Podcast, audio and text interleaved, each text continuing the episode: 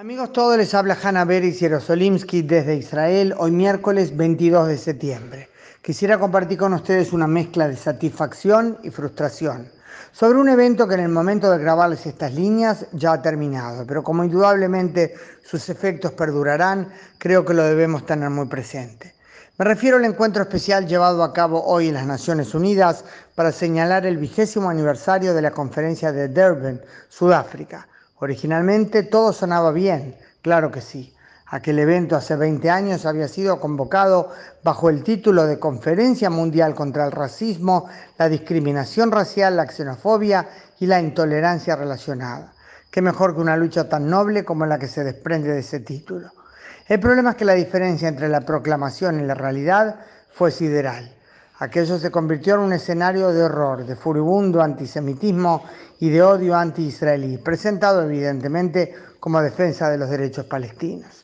La ONU no hizo nada, en la práctica lo permitió y sigue siendo cómplice, sino algo peor que ello, ya que con su convocatoria para hoy, sabiendo que señalar el aniversario de aquella conferencia no aportaba nada a la lucha contra el racismo, sino que conducía a fomentar el más antiguo de los odios discriminadores, el antisemitismo, volvía a pecar.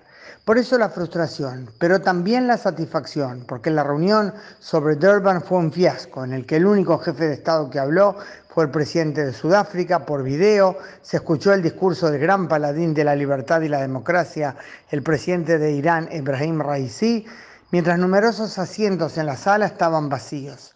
34 países boicotearon la reunión, todos ellos democráticos. Como uruguaya y como judía uruguaya me enorgullece que el primer país latinoamericano en anunciar que no participaría en la reunión fue precisamente Uruguay, por decisión del presidente de la República, Luis Lacalle Pou. A mi modo de ver, esto deriva de los mismos valores por los que días atrás en la cumbre de la CELAC en México no titubeó al condenar públicamente a las dictaduras de Cuba, Venezuela y Nicaragua. 34 países que dijeron no a la cumbre que celebraba Durban son sin duda un mensaje. Y evidentemente, como decíamos, todos ellos democráticos. Aclaremos, 32 lo hicieron oficialmente, Colombia no participó, pero no lo anunció públicamente y parece que Panamá tampoco. Entre ellos, los que boicotearon públicamente el evento estuvieron otros dos países latinoamericanos, además de Uruguay, Honduras y República Dominicana. Y para entender el porqué de la importancia de no participar en un evento señalando los 20 años de aquel escenario del horror, basta con escuchar a quienes estuvieron allí hace dos décadas y vieron la distribución del material antisemita, por ejemplo, que incluía mi lucha de Hitler, que sintieron que no los dejaban hablar, ya que sus nombres sonaban judíos, como el actual presidente del Comité Central Israelita del Uruguay, Marcos Israel, que nos concedió una extensa entrevista al respecto. Imagine con ese apellido, Israel. Cuando fue a registrarse, quien debía recibirlo le vio la etiqueta con el nombre, se dio media vuelta y no lo atendió siquiera.